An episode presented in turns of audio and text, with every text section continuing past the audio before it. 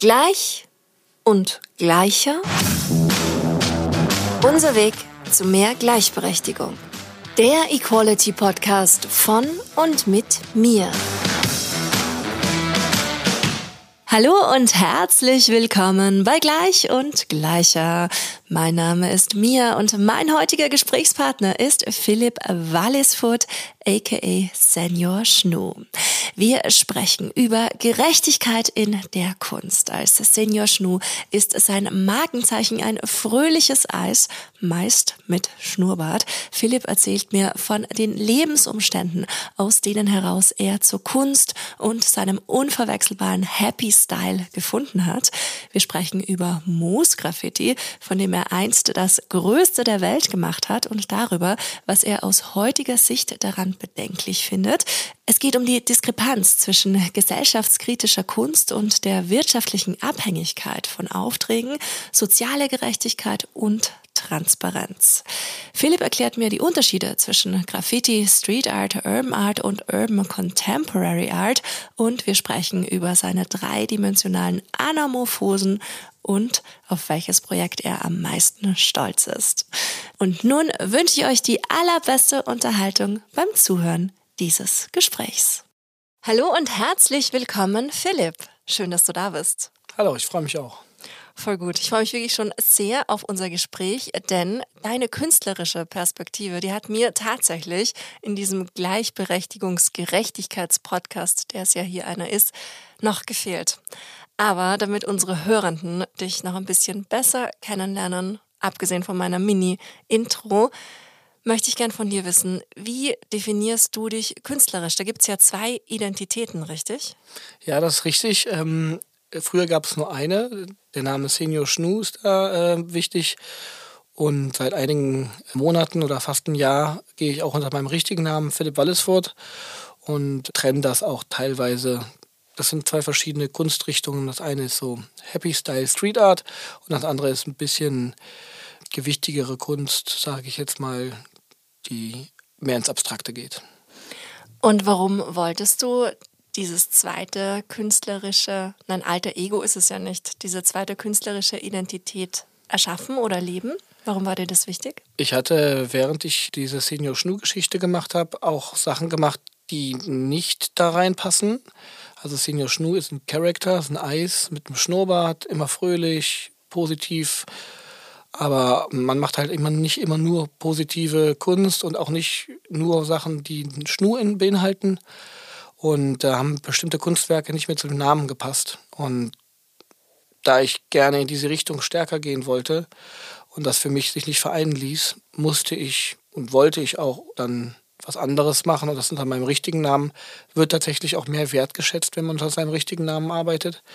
Es ist tatsächlich besser, dann in Galerien oder an bestimmten Stellen zu arbeiten. Und das war auch so ein Grund. Also auch rein, rein, ja, ich würde jetzt nicht sagen wirtschaftlich, aber rein marketingmäßig auch. Das machen ja auch viele MusikerInnen, dass sie sich dann nochmal so zusätzliche künstlerische Identitäten schaffen. Und ich finde das immer irrsinnig spannend, so auch diesen Weg zu beobachten. Aber lass uns doch gerne erstmal ein bisschen über Senior Schnu sprechen. Mir ist da gleich dieser Happy Style, den ja deine Kunst auch wirklich sehr ausdrückt, aufgefallen. Was ist dieser Happy Style vielleicht für Menschen, die das noch gar nicht kennen und sich in der Kunstwelt noch nicht so gut auskennen? Also Happy Style ist generell positive Messages, starke, warme, positive Farben und äh, in diesem Street Art Bereich dann halt auch teilweise mit irgendwelchen Comic-Elementen, die eigentlich Freude ausstrahlen. Das ist jetzt auch gar nicht so tiefgründig. Es geht mehr darum, wenn es in der Straße zu sehen ist, dass die Leute dann kurz, auch wenn es nur Sekunden sind, ein gutes Gefühl haben oder vielleicht mal lächeln oder was auch immer. Habe ich tatsächlich auch schon einige Nachrichten von bekommen, dass Leute das sehr freut, wenn meine Kunst irgendwie auf ihrem Arbeitsweg ist.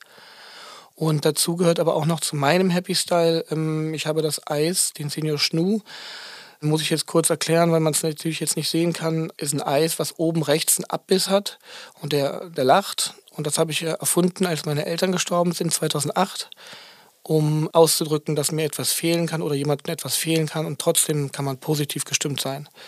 Und das ist meine Geschichte davon, die natürlich nicht jeder sieht auf der Straße, aber so ist es entstanden.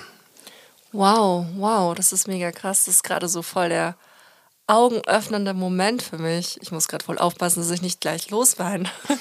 Ich habe in diesem Jahr auch jemanden verloren, der mir irrsinnig viel bedeutet und habe genau über diesen Punkt, so kann ich jetzt irgendwie fröhlich sein, obwohl ich ja eigentlich so traurig bin und mir was so sehr fehlt, sehr viel nachgedacht. Dementsprechend. Ja, ja also ich sage meistens, das Beste in meinem Leben ist passiert durch das Negativste. Also, dass meine Eltern gestorben sind, hat überhaupt erst den Weg zum Künstlersein aufgebracht. Ich hätte eigentlich Hotelfachmann oder Fremdsprachenkorrespondent gemacht. Habe ich beides Ausbildungen zugemacht. Aber dann habe ich halt gedacht, das Leben ist so kurz und ist so. Also meine Eltern sind mit 50 gestorben. Ich hatte auch meinen Bruder, der schon mit 19 gestorben. Und da habe ich einfach gedacht, ich mache jetzt das, was ich möchte. Und das ist halt die Kunst und die Positivität, die ich eigentlich aus diesem Negativen, wo ich das umwandle, ähm, versuche ich da reinzubringen. Das sieht man auch bei manchen Kunstwerken, die ich mache im Bereich von diesem Senior Schnu. Dann nehme ich Sachen, die negativ sind, wie chinesische Propaganda, und forme die in etwas Positives um. Das sieht man auch erst auf den zweiten Blick, aber das ist meine Intention dahinter. Ach, krass, krass. Ja, krass, das versuche ich in meiner Arbeit auch ein bisschen so zu machen. Ich mache, wenn ich journalistisch tätig bin, konstruktiven Journalismus. Das heißt auch immer den, der nicht nur die schlechten negativen Facts darstellt, sondern halt auch immer diesen Lösungsansatz versucht zu finden. Und voll krass, hm. dass du das auch in deiner Kunst machst. Ja, ich versuche mein Bestes. Ne? Natürlich ist nicht alles immer super positiv. Ich habe auch kritische oder hm, teilweise auch ein bisschen negativere Bilder, aber finde ich jetzt auch nicht so schlimm. Nur das konnte ich dann zum Beispiel nicht mehr unter dem Namen Senior Schnu machen. Ah ja, okay, dann macht das wieder ja. sehr Sinn.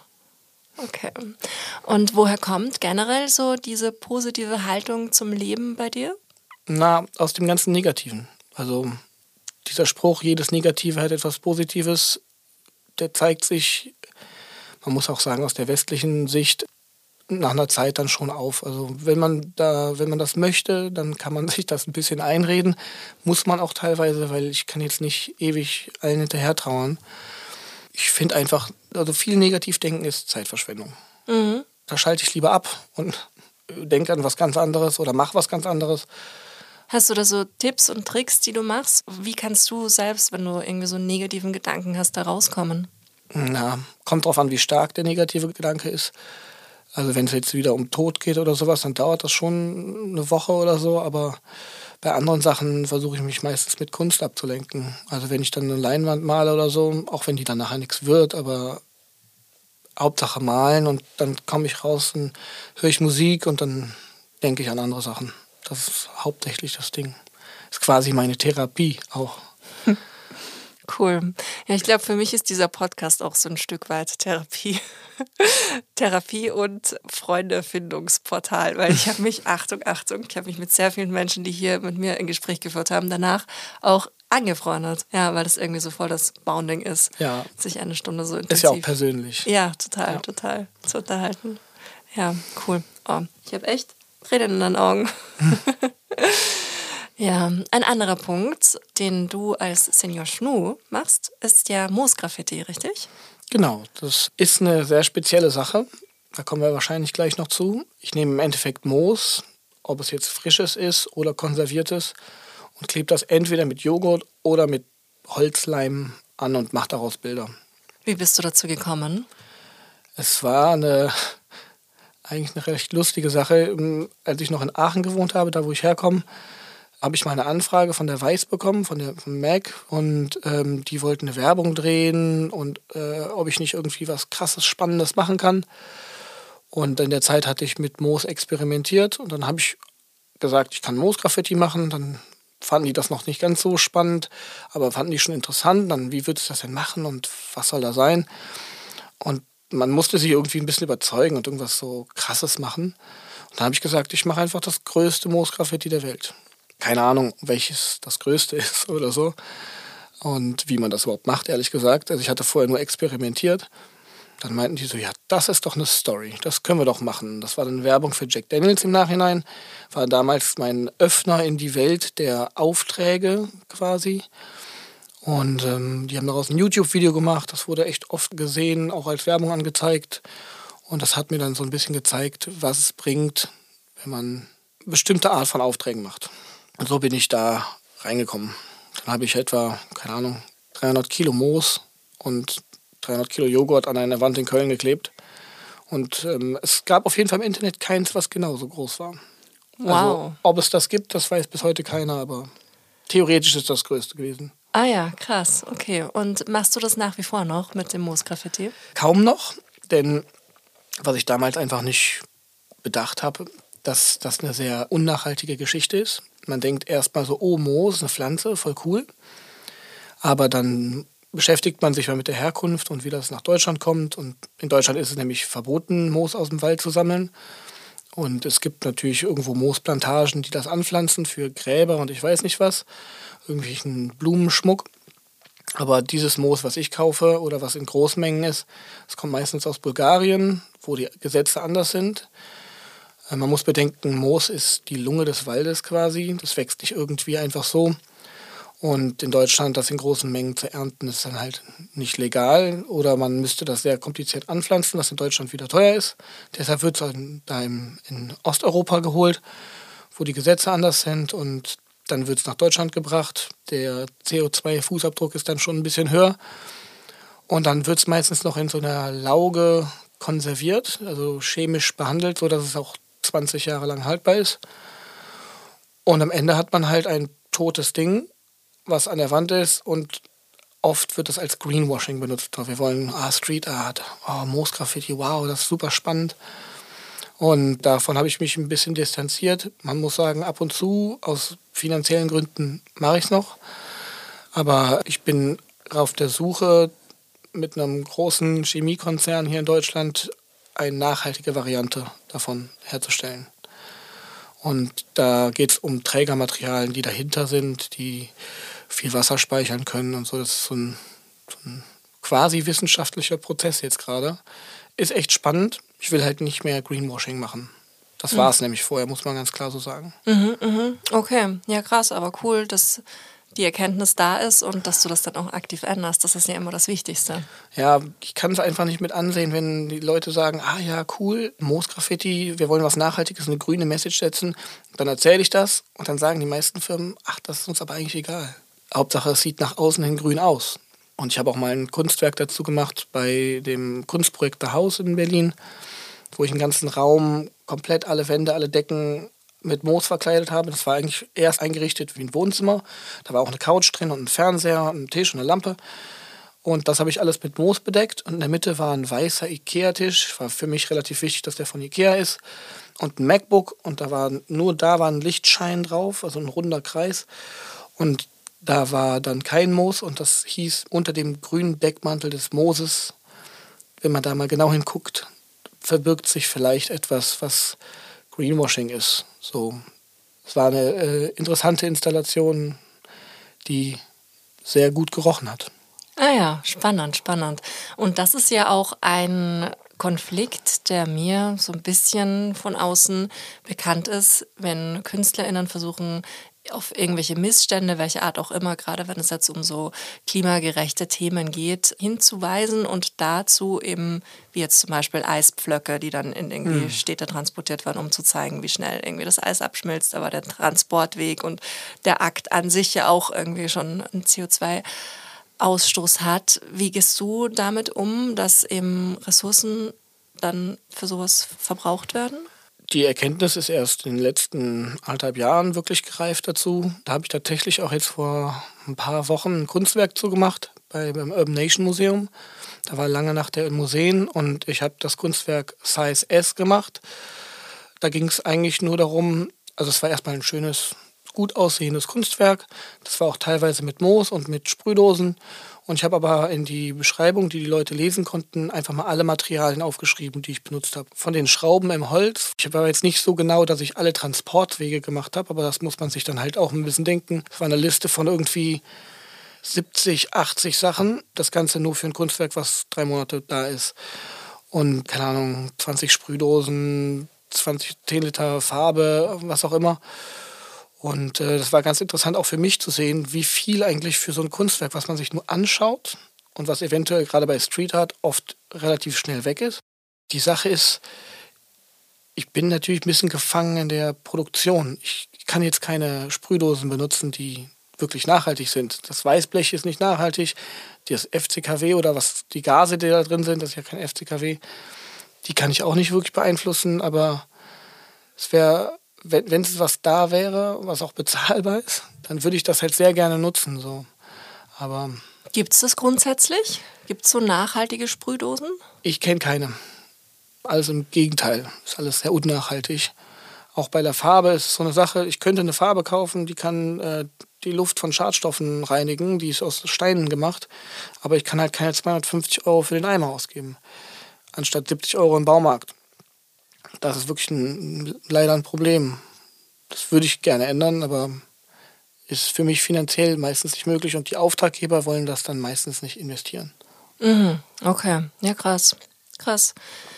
Ja, dann können wir nur hoffen, dass sich irgendwie das dahingehend entwickelt. Also meine persönliche Geschichte vielleicht auch so zum Thema Klimagerechtigkeit und Umweltschutz. Ich meine, wir sitzen hier in einem komplett überfüllten Kleiderzimmer, was ja erstmal im ersten Moment nicht vermuten würde, dass die Besitzerin dieser Klamotten in irgendeiner Form irgendwas mit Nachhaltigkeit zu tun hat. Aber bei mir kam die Erkenntnis halt auch einfach relativ spät. Und bis dahin hatte ich halt einfach schon extrem viel eingekauft und auch extrem viel unnachhaltiges Zeug eingekauft. Mhm. Und ja, wann kam die Erkenntnis auch so? Vielleicht vor drei, vier, fünf Jahren. Seitdem mache ich das nicht mehr. Es war ein gemeinsamer Freund von uns, der liebe Carsten, der dann zu mir gesagt hat, den CO2-Abdruck, den du bisher schon hast, den haben andere nicht in ihrem ganzen Leben und du bist noch nicht mal 40. Und es war so, okay, krass. Hm, stimmt. Da habe ich da so zum ersten Mal aktiv begonnen, drüber nachzudenken. Und teilweise hat es, weil mir ist zum Beispiel auch Veganismus irrsinnig wichtig und in vielen Bereichen hat es ja auch einfach jahrelang gar keine coolen Alternativen gegeben oder nachhaltige leistbare Alternativen. Die waren ja ganz, ganz lang nicht da, auch in der Modeindustrie, in ganz, ganz vielen anderen Industrien auch. Aber ich habe schon das Gefühl, dass sich das mit dem wachsenden Bewusstsein und auch der steigenden Kaufkraft der Menschen, die auf sowas Wert legen, schon ändert und da die Zeit auch uns in die Karten spielt. Ja, ich bin der Meinung, dass von der, von der Politik mehr kommen müsste, nach dem Motto, wenn du etwas aus Asien bestellst, Adidas-Schuhe, was auch immer, die da theoretisch, also da müsste man dann sagen, wo die hergestellt sind, das müsste der Hersteller nachweisen, was auch immer. Und dann musst du halt einfach mehr bezahlen. Und dass du das Geld, was du mehr bezahlst, geht in bestimmte Dinge, die, die etwas tun. Ich weiß jetzt nicht genau, wie ich das formulieren soll. Auch Fleisch, wenn ich Fleisch kaufe, soll das gerne teurer sein. Zigaretten, äh, weiß nicht was. Alles Mögliche, was eigentlich eher schlecht ist sollte teurer sein, damit ich dazu auch ein bisschen gezwungen werde. Ich brauche das leider. Also ich trage gerne, weiß ich nicht, Adidas-Schuhe oder Klamotten. Dann muss ich halt auch mehr bezahlen, wenn ich die, äh, und dann sollte das abgegeben werden. Ne? Finde ich an, an Projekte oder Sachen, die ein Gegenteiliges bewirken. Das fände ich gut. Aber mhm. wenn jetzt das Fleisch immer noch 2 Euro kostet, und die Zigaretten nicht wie in Frankreich, 14 äh, Euro kosten die da, und hier kostet es 4 Euro. Ich finde, das, das müsste irgendwie so eine härtere Politik sein, die am Anfang wahrscheinlich schmerzt, aber es ist halt nicht die Zeit, um das entspannt zu machen über die Jahre. Ja, voll. Aber ich glaube, genau das, was du sagst, die am Anfang halt schmerzt und die vier Jahre, die unsere PolitikerInnen im Amt sind, haben die ja immer nur sowas im Blick wie, was machen wir, damit wir wiedergewählt werden. Genau. Aber im Endeffekt, ja, ist das genau das Richtige. Ich bin auch fest davon überzeugt, dass es im Endeffekt dann so ein Wandel aus System und aus eigenem Handeln sein muss, der da Großes bewirken kann, weil ansonsten klar, wenn nach wie vor die Produkte unnachhaltig günstig da sind und wir quasi damit mhm. überschüttet werden, ist es halt auch schwierig, dem zu widerstehen. Ja, besonders weil man aufgewachsen ist in einer unglaublichen Konsum Gesellschaft. Also äh, als ich jünger war, hat natürlich keiner darüber nachgedacht oder wir jünger waren. Man ist es halt irgendwie so gewohnt, dass es also für mich auf jeden Fall sehr schwer rauszubekommen. Voll. Ähnlich wie, wie die Sucht nach Zucker quasi.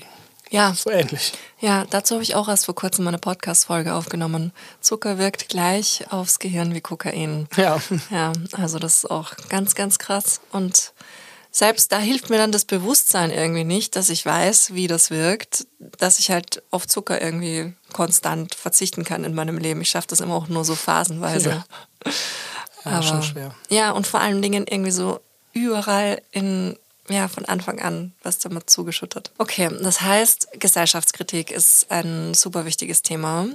Wie wichtig ist dir das auch in deiner Kunst, gesellschaftskritisch zu sein? Ich finde es schon recht wichtig. Man sieht es auch oft nicht, dass ich das mache, aber ich verstecke es halt immer so ein bisschen in so funny Geschichten oder in positiven Farben.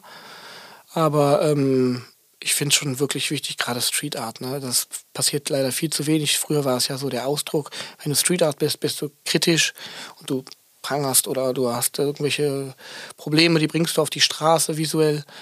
Quasi so der Banksy-Style, äh, der hat es ja auch groß gemacht. Mache ich leider viel zu wenig. Die Sache gehört dazu, also man muss als Künstler natürlich aufpassen ein bisschen. Ich lebe hauptsächlich von Aufträgen. Und das ist so eine Gratwanderung zwischen ähm, das ist jetzt too much oder nicht. Also ich habe ein bisschen Schiss, dass, dass, dass, ich, äh, dass ich mein Atelier, meine Wohnung und was auch immer nicht halten könnte. Vielleicht ist das auch jetzt unbegründet, aber das ist schon so ein bisschen in, in mir drin. Aber ähm, habe immer wieder Ideen zu gesellschaftskritischen Sachen und möchte es auch weitermachen.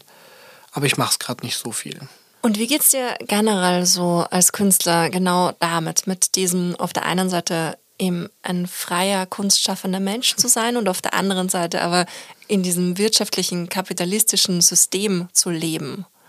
Ja, das ist äh, wirklich kompliziert. Also wenn gerade wenn man Street Artists sich anguckt, was brauchen wir? Wir brauchen Wände. Wem gehören die Wände? Die gehören Investoren. Und man hat immer mit Investoren zu tun oder mit Leuten, die Interessen haben, die nicht dir entsprechen. Also wie viele Projekte ich schon gemacht habe mit Investoren, wo ich nicht nachgedacht hatte. Und dann am Ende siehst du deren Langzeitplan und der ist einfach so hässlich. Es ist wirklich gemein. Das ist schade. Es gibt natürlich auch die Ausnahmen, aber die sind wirklich sehr rar gesät. Und auch mit Firmen, natürlich arbeite ich nicht wirklich gerne für irgendwie eine Tabakindustrie oder was auch immer. Aber ich bin leider noch nicht an dem Ort, ich versuche dahin zu kommen, wo ich mir alles aussuchen kann, was ich nehme oder was ich nicht nehme. Also jeder, der Steuern macht, weiß, dass das echt problematisch ist. Und auch jetzt bin ich gerade wieder in einer Phase, da ich sehr viel zurückzahlen muss, was ich mir leider nicht zurückgelegt habe. Ich muss jetzt gerade alles annehmen und da sind vielleicht große Konzerne, wo ich am liebsten das jetzt so nicht machen würde. Aber das würde tatsächlich mit einem Schlag alles wieder beruhigen. Und da ist man in diesem blöden Struggle zwischen Teufel äh, und Engel auf der Schulter, dass man nicht genau weiß, wem man jetzt zuhören soll. Du bist ja auch als Kurator tätig, richtig? Ja, das stimmt, soweit ich kann. Aber es ist weniger geworden, aufgrund der Gründe, die ich gerade vorher genannt habe. Da man nicht äh, die Marionette für bestimmte Dinge sein möchte. Aber ich versuche jetzt auch wieder, aber dann sehr freie Dinge zu machen. Also die nicht den Hintergrund von einem Standortmarketing für einen Investor haben oder von einer Untergrundkampagne für eine Firma.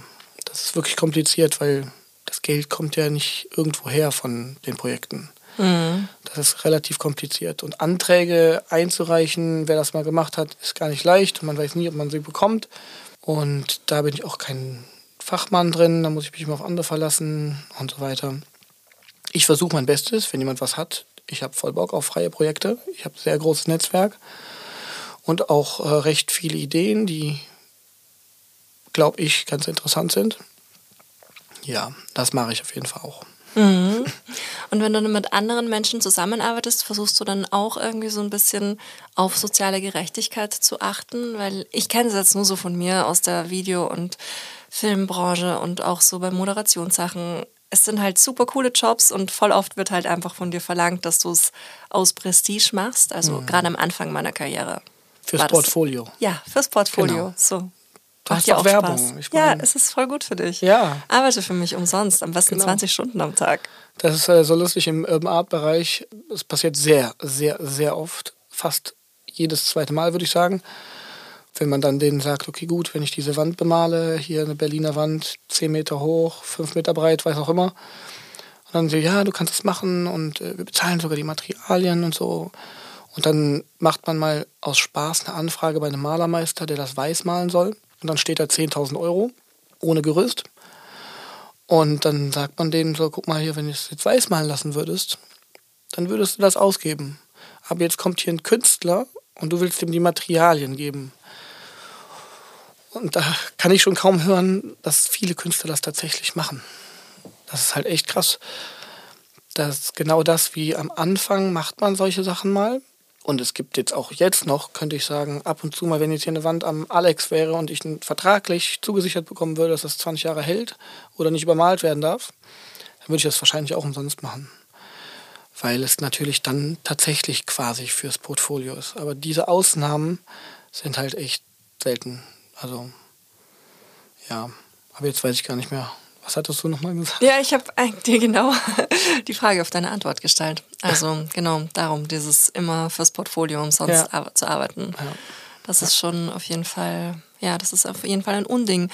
Aber wenn du Kurator bist und dann andere KünstlerInnen unter dir versammelst, achtest du dann darauf, dass die auch alle was abkriegen?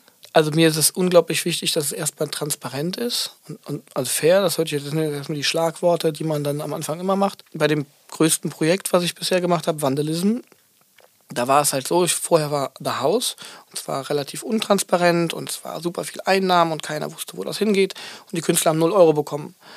Es war natürlich, es waren 80.000 Menschen da, es war super viel Presse. Es hat tatsächlich, es war so eine Art von Portfolio-Ding, weil man quasi eine, fast schon eine Ehre war, mit den ganzen berühmten Künstlern, die auch jetzt noch berühmter sind, äh, zusammenzuarbeiten. Und dann habe ich mir gedacht, nee, ich mache es anders, ich mache es transparent. Alle überschüssigen Einnahmen gehen dann an die Insgesamt waren es 150 Künstler. Jeder hat nur 160 Euro bekommen nach den ganzen Ausgaben. Dann habe ich gemerkt, dass die Leute trotzdem gedacht haben, wir hätten uns was eingesteckt weil 160 Euro, ihr müsst doch viel mehr umgesetzt haben und sowas. Ne? Wir hatten halt äh, einen freien Eintritt mit Spende, eine Bar, dafür aber Security und ich weiß nicht was.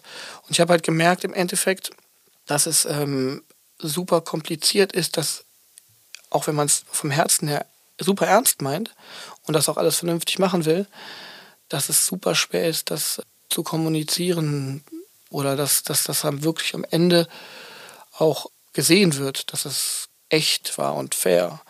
Weil wir haben ja so, sogar eine Abrechnung gemacht, wo wir alle eingeladen haben und dann mit einem Beamer unsere, äh, also die Abrechnungstabellen und dann, wenn ihr Fragen habt, dann konnten die durch die Bücher gucken, muss ich mal vorstellen. Also, weil ich wollte halt einfach genau das nicht, dass alle denken, dass wir voll viel umgesetzt haben. Und nachher ist das trotzdem passiert. Also, obwohl die Leute da waren, ist das teilweise bei manchen im Kopf so hängen geblieben, dass wir einfach uns die meisten Sachen eingesteckt hätten. Ist aber auch Vergangenheit. Ich versuche in Zukunft das immer noch ein bisschen besser zu machen. Ja, im Endeffekt will ich, dass sich alle wohlfühlen, dass sie von vornherein wissen, wo sie dran sind. Und ähm, inzwischen halt auch dann mit äh, Verträgen. Das war früher nämlich nicht so. Es war mehr so ein Hühnerhaufenprinzip. So jeder, der kommt, macht irgendwas und wir machen irgendwas und am Ende passiert irgendwas. Ja, ich möchte halt einfach dass sich alle wohlfühlen, das ist ganz wichtig und dass sie wissen, dass wir das für Kunst machen, dass wir nicht für ähm, finanzielle Interessen machen, leider. Aber bei den freien Projekten ist es leider nicht finanziell orientiert. Und nebenbei, so auch seit einem Jahr vielleicht, denke ich auch daran, dass man das paritätisch machen sollte und denke auch mehr in dem, okay, weil ich kenne halt total viele Männer, die es machen, aber versucht dann halt speziell auch Frauen im Urban Art Bereich zu finden. Das ist gar nicht so leicht. Es gibt jetzt nicht so super viele, die sich auch zeigen. Es gibt wahrscheinlich mehr, aber die zeigen sich nicht. Und seit ganz neuestem, das ist auch eine neue Projektidee, die hoffentlich äh, eine Förderung bekommt, dass wir auch speziell noch nach, jetzt weiß ich nicht die ganz perfekte äh, Aussage dazu, LBGTQ, da kommt aber noch was. LGBTQIA+. Genau, genau, das muss ich noch lernen, dass das mehr gesehen wird. Aber da Künstler zu finden, habe ich schon versucht, ist tatsächlich super kompliziert. Es gibt keine Kartei oder so und man kann das auch nicht ins Internet eingeben. Dann findet man wen aus Kanada oder so, kann man aber nicht bezahlen, dass der kommt und ähm, Leute mit körperlichen Einschränkungen. Und da fand ich jetzt zum Beispiel super spannend. In Hamburg gibt es eine Frau, die malt mit dem Mund Murals. Die sitzt im Rollstuhl und die kann quasi nur ihren Mund dazu benutzen. Und das fand ich total spannend. Und auf sowas möchte ich auf jeden Fall mehr gucken. Aber ich habe schon gesucht und auch schon in meinem Netzwerk gefragt. Es ist super kompliziert, das rauszufinden. Die sind oft nicht so gesehen. Mhm. Oder die sieht man nicht so, ich weiß nicht. Oder sie sind noch nicht quasi geoutet oder was auch immer, dass sie da reingehören. Hm, hm. Ich glaube, das ist generell ein systemisches Problem, dass diese Menschen generell in unserer Gesellschaft nicht so wahrgenommen werden. Und wenn du dann sagst, dass es dir dahingehend schwerfällt, dann kann ich dich nur total bekräftigen, dich auf diese Reise zu begeben. Ich habe selber einen Verein gegründet, der sich für Gleichstellung in der Musik einsetzt. Und mhm. in der Musik ist es nochmal was ganz anderes. Da gibt es natürlich sehr, sehr, sehr, sehr, sehr viele weiblich gelesene und LGBTIQA+, sowie auch BAPUC-KünstlerInnen. Aber trotzdem hört man ja immer noch von Festivalveranstaltenden dieses große Argument, äh, äh, äh naja, wir haben irgendwie die 95-prozentige Männerquote, weil es gibt ja keine Frauen. Mhm. So, die haben halt irgendwie nicht gelernt, dahin zu schauen und die zu sehen und denen auch eine Bühne zu geben, sich dahingehend zu trauen. Und ich glaube, das ist ja das Gleiche, was du dann auch machst. Menschen, die noch nicht in der Branche, in dem Bereich gesehen werden, deine Sichtbarkeit zu verschaffen, ist ja für dich auch im ersten Moment vielleicht ein Risiko. Aber mhm ich halte das für irrsinnig wichtig und ich bin fest davon überzeugt, dass es diese Menschen, egal in welcher Kunstform, dass es die gibt. Ja. Wir müssen uns halt nur einfach richtig krass anstrengen und die finden. Ja, die muss man wirklich finden. Das ist wie eine Pilzsuche zurzeit. Wobei ich aber auch sagen muss, ich habe schon einige gefunden, die ich dann empfohlen bekommen habe. Und dann muss man natürlich auch immer wieder sagen, okay, ich habe jetzt dieses künstlerische Projekt XY mit dem Thema was auch immer.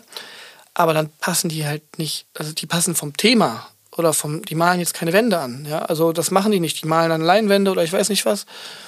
Und die jetzt zu überreden, eine Wand zu malen mit einer Technik, die eigentlich gar nicht dafür gemacht ist, ist natürlich dann immer so ein bisschen heikel. Ne? Es ist nicht stimmig, was auch immer. Das hat aber gar nichts ja, mit der Einstellung oder mit der Sexualität oder was auch immer zu tun, sondern ähm, es passt dann manchmal einfach nicht. Da hatte ich jetzt schon bei der Suche, habe ich gemerkt, Probleme, aber wie du sagst, man findet sie irgendwo, aber die müssen ein bisschen rauskommen, glaube ich.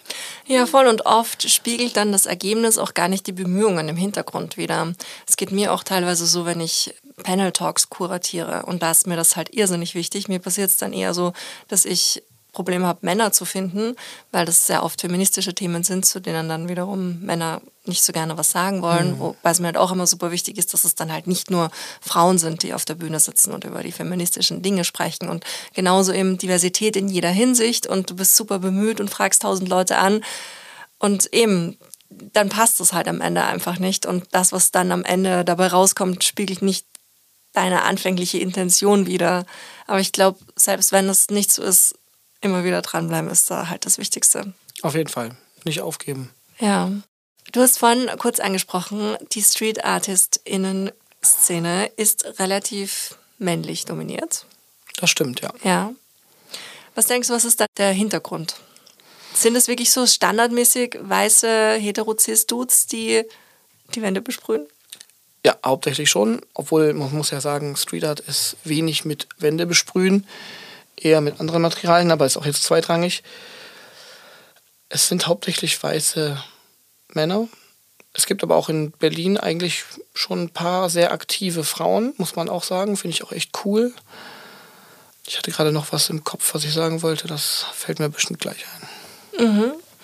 Und wie weit ist dieser Street Art Begriff für dich gefächert? Gehört da zum Beispiel auch Tape Art mit rein oder ist das dann schon wieder was ganz anderes? Also es gibt für mich, es gibt keine offizielle Definition. Ich habe diese Definition, es gibt Graffiti, da geht man raus und malt illegal Buchstaben seinen Namen. Dann gibt es Street Art, da geht man raus, da macht man mit unterschiedlichen Materialien meistens Messages. Da geht es um die kleinen oder großen Messages, sei es nur dieses Einhorn, was es in Berlin gibt, der immer lustige Sprüche schreibt oder der mit äh, Paste-Ups, also auf Papier gemalter Kunst rausgeht. Da geht es mehr um diesen, ich möchte etwas ansprechen, was auch immer es ist. Und einen leicht künstlerischen Drang dazu. Und ja, man möchte auch gesehen werden. Ist natürlich bei Graffiti genauso. Da geht es mehr so um die Materialien. Und dann gibt es Urban Art. Das ist das Gleiche, was ich vorher gesagt habe, Graffiti und Street Art, was aber in einem legalen Kontext an Wände gemacht wird, auch meistens bezahlt, theoretisch mit Werbung. Und dann gibt es Urban Contemporary Art, das ist alles, was davor war, nur du kannst es kaufen und mitnehmen und zeigt im Museum. Das sind so quasi, da gibt es immer ganz viele Unterbereiche zu und alles ist auch so, manchmal gibt es auch Graffiti, was trotzdem in der Straße Urban Contemporary Art ist.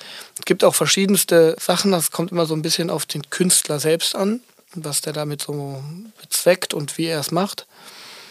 Aber ja, sowas wie Tape Art ist schwer zu definieren. Es gibt einen Künstler hier in Berlin, den Slava, der macht auch illegal in der Straße Tape Art. Dann ist es Street Art, weil es illegal gemacht wurde. Aber meistens ist diese Tape Art sind Aufträge von Firmen, damit sie danach die Wand nicht neu streichen müssen. Und das ist cool und hip gerade. Und deshalb. Aber da gibt es auch ganz interessante Künstler bei, die dann mehr finde ich, im Galeriebereich funktionieren. Und jetzt, wo du es schon so schön erklärt hast, vielen Dank dafür auf jeden mhm. Fall. Welcher Kunstform würdest du dich sowohl als Senior Schnu als auch als Philipp zuordnen? Senior Schnu ist so ein Mix aus Street Art und Urban Contemporary Art. Und eigentlich ist mein richtiger Name Philipp Wallesfurt auch so ein Mix, aber es geht mehr in die Urban Contemporary Art obwohl man jetzt die äh, dreidimensionalen Anamorphosen, die ich in, in, in der Straße mache, das sind natürlich legale Arbeiten, die könnte ich gar nicht illegal machen, weil das viel zu viel Arbeit ist. Das ist dann auch, das ist dann Urban Art, also ich bin so ein Hybrid. Einer von denen, der, wo ich eben gesagt habe, dass auch verschiedenste Sachen gleichzeitig sein können. Okay. Und, ja. Also verschwimmen die dann auch wieder so. Genau, ich mache auf jeden Fall kein Graffiti, auch wenn ich es cool finde in den meisten Fällen oder in oft in vielen Fällen.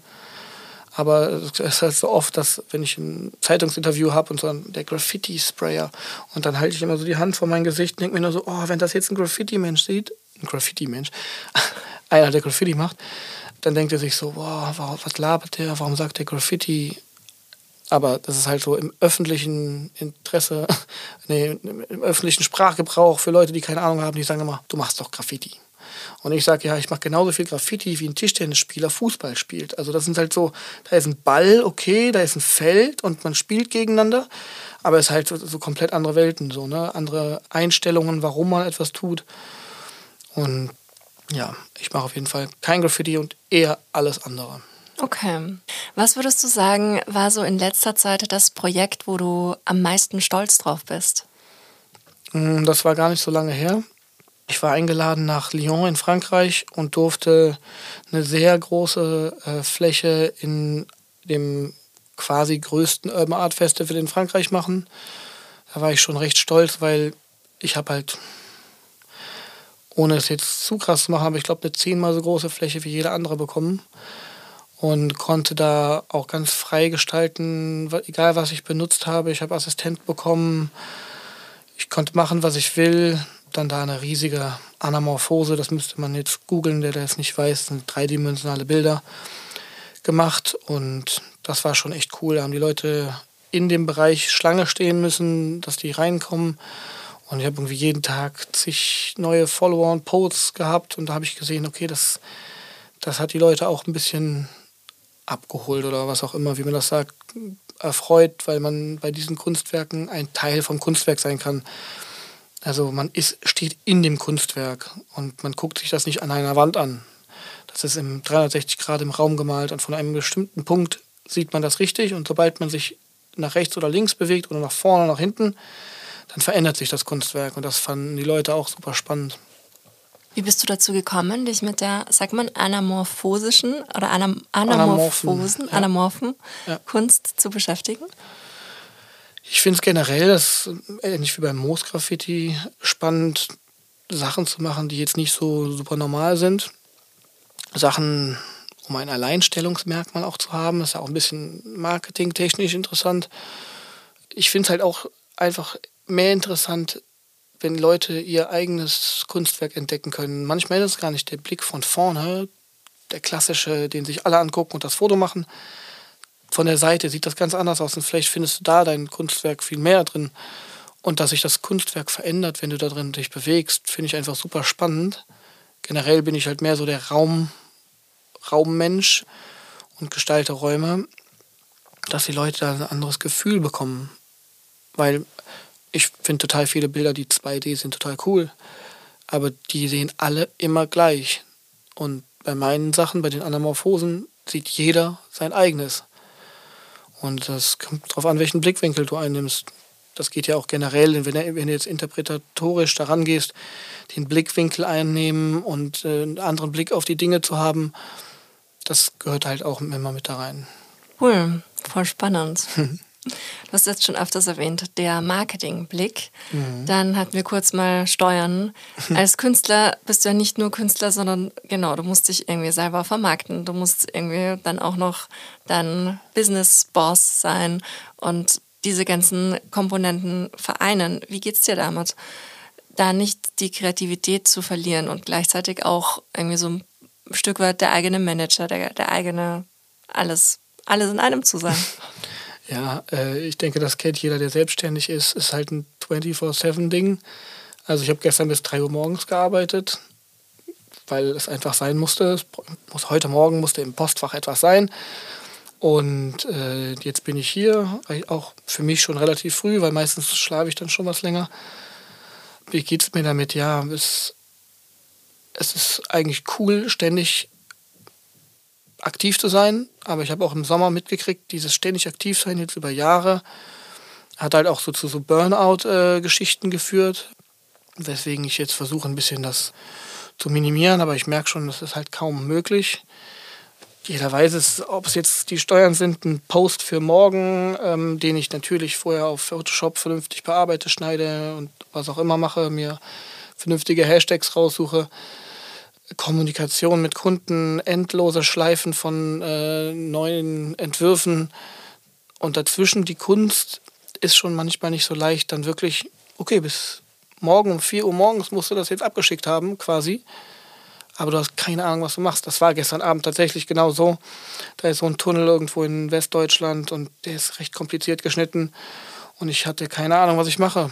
Und jetzt habe ich was abgeschickt. Ich finde es eigentlich ganz cool. Es aber nicht immer so, dass es dann wirklich klappt. Und da ist da konfrontiert natürlich diese Businesswelt, die sagt, ich brauche Montag etwas, mit der kreativen Welt, die sagt, ich habe aber gerade keine Idee.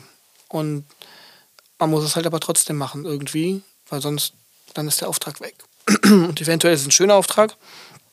Und ja, das ist, äh, ist schon nicht so leicht zu handeln. Was schenkt dir da Inspiration? Tja, das ist eine gute Frage.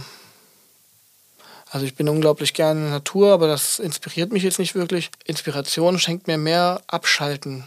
Ich kann irgendwie, sagen wir jetzt mal, so ein blödes Fußballspiel gucken. Hauptsache, ich beschäftige mich gerade nicht mit Sachen, die man machen muss. Und am besten ist es, wenn man halt total leer im Kopf ist. Dann, dann geht es am, am besten. Deshalb kann ich zum Beispiel, habe ich oft Ideen kurz bevor ich schlafe dann, dann, dann denkt man gerade nicht mehr vielleicht an die, an die Sachen oder Probleme, die man gerade noch bewältigen muss. Aber so rein optisch ist Instagram super inspirativ, teilweise aber auch negativ inspirativ, dass man sagt, okay, hier ist so viel, hier so krasse Sachen, wie soll ich da noch was Krasses machen? Wie finde ich da meinen eigenen Stil, wenn ich das ganze Input, den ganzen Input bekomme? Und dann gucke ich mir manchmal meine eigenen Sachen nochmal an, damit ich weiß, ah ja, okay, in dem Bereich äh, halte ich mich auf. Es klappt eigentlich ganz gut zurzeit, aber ich kann jetzt nicht auf Knopfdruck kreativ sein, leider. Oder vielleicht auch gut. Ja, wer, wer kann das schon? ich weiß nicht. Ich, zum Glück male ich inzwischen abstrakt und dann kann man einfach irgendwas anfangen und dann entwickelt sich das. Okay. Du, was würdest du generell sagen? Findest du, ist diese Kunstwelt eine gerechte? Absolut nicht. Warum? Tja, warum? Also, das Beispiel wäre, meine Schwester kriegt einen neuen Job im Museum of Modern Art in New York. Und die ist dann die Kuratorin und aus irgendeinem Grund kann sie jetzt sagen, da hängt jetzt dein Bild, weil du bist ja mein Bruder und ich möchte dich unterstützen.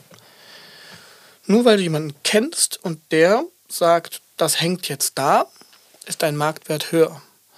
Das heißt, es gibt Leute, die in bestimmten Familien oder quasi Dynastien oder auch in bestimmten Netzwerken aufwachsen und die haben automatisch den Kontakt zu bestimmten Leuten. Das klappt auf jeden Fall. Die müssen also, die, die können quasi auch ein bisschen machen, was sie wollen. Aber es ist jetzt natürlich auch nicht immer so. Es gibt auch viele Künstler, die das ganz anders äh, bewerkstelligen. Aber generell sehe ich, dass wenn du dich in bestimmten Kreisen aufhältst, hast du einfach viel mehr Möglichkeiten, um dich zu zeigen. Aber ich bin eigentlich ganz froh, dass ich das nicht habe, weil ich mag lieber diesen Weg dieser harten Schule, auch wenn das immer super abfuckt. Und ich natürlich voll gerne irgendwo eine Ausstellung in, weiß ich nicht, Detroit haben würde oder so. Wo übrigens eine sehr gute Galerie ist, deshalb erwähne ich das. Ähm, aber ich bin halt einfach noch nicht da und bin aber froh, dass ich mir immer wieder was Neues erarbeite. Das macht mich natürlich dann auch stolz. Dass, ich meine, vor, vor wenigen Jahren habe ich noch im Atelier gewohnt das 160 Euro gekostet hat und selbst das konnte ich kaum bezahlen. Und jetzt ist es halt ganz anders. Da bin ich schon froh drüber. Aber es ist halt nicht wirklich gerecht. Und dann auch im Urban Art Bereich, wenn du jetzt siehst, was bestimmte Firmen einnehmen und wie viel davon die Künstler bekommen. Auch das Prinzip von 50-50 bei einer Galerie. 50 Prozent kriegt der Galerist, 50 Prozent kriegt der Künstler ist bei vielen Galerien auch super unfair, weil die einfach nichts tun. Auf jeden Fall viele Galerien, die im Bereich Urban Art äh, tätig sind, weil bei den anderen kenne ich mich nicht so gut aus. Und generell ist es halt einfach so dieses, jemand sagt, das ist etwas und dann ist das etwas. Warum sagt diese Person das? Ne? Das ist halt schwer. Aber ich will jetzt auch nicht das jetzt zu schlecht reden. Es, es, es gibt auch absolut faire Geschichten. Aber die sind nicht, nicht so oft. Mhm. Ich hatte mal so ein augenöffnendes Erlebnis, als ich in ein Museum gegangen bin, in so ein ganz klassisches Berliner Museum. Und ich habe dann so spaßeshalber mir gedacht, okay, ich analysiere jetzt die Frauenquote. Hm. Einfach nur so, weil ich das mittlerweile überall Von den Künstlern. Genau, von ja. den Künstlern. Bewusst Künstler. nicht gegendert, ja. weil es gab einfach keine einzige ja, Frau da drin hängen. Krass. Ist das jetzt immer noch so? Hast du das Gefühl, dass das immer noch generell jetzt diese Kunstwelt, dass die so sehr stark männlich und auch vor allen Dingen weiß dominiert ist? Oder hast du das Gefühl, dass das, was jetzt sich hier bei uns in, in unseren westlichen Sphären abspielt, dass sich da schon sowas wie ein Geschlechtergerechtigkeitsbewusstsein entwickelt hat und da auch mehr Frauen sichtbar werden? Also das Letzte ist richtig, es werden mehr Frauen sichtbar und es entwickelt sich etwas wenn ich jetzt ähm, ähm, bei, einem, bei ich war bei einem großen Festival beschäftigt und ähm, habe dann da überlegt, wie wir das machen können und dann war es von vornherein eigentlich schon klar, also auch von den Organisatoren, dass wir das paritätisch versuchen. Also das ist auf jeden Fall da. In der Umsetzung ist es dann noch nicht ganz so, dass es paritätisch ist.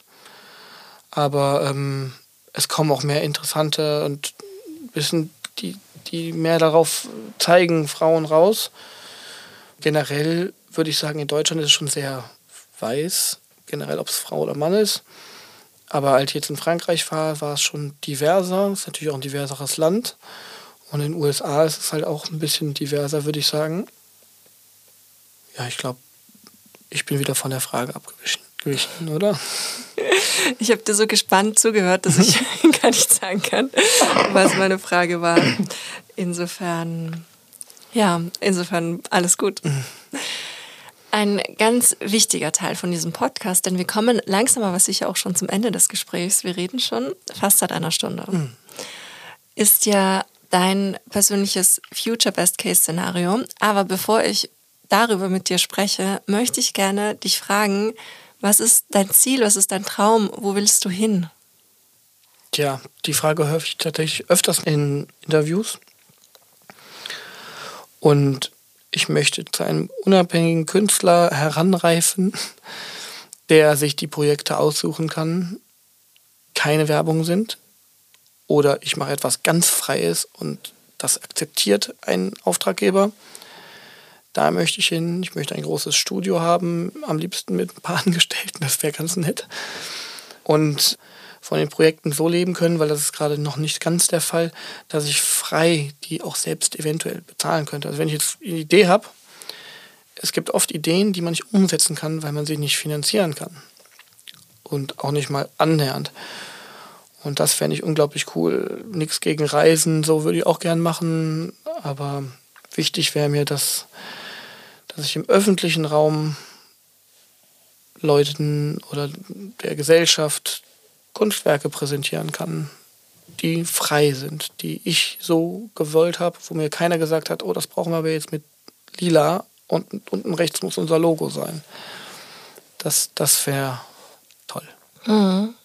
Ich kenne das so gut. Ich habe auch an Tagen, wo ich sehr kreativ bin, habe ich gefühlt zehn Ideen, fünf sind gut und mindestens einer davon sage ich, ey, das ist die Idee, die muss ich unbedingt umsetzen.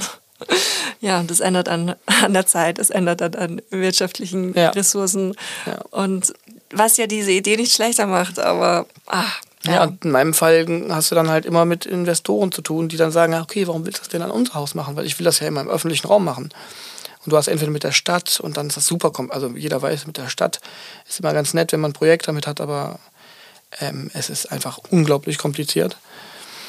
Und also egal mit welcher Stadt in Deutschland, wahrscheinlich nicht nur in Deutschland. Und ähm, ja, es sind halt einfach so viele Sachen da noch.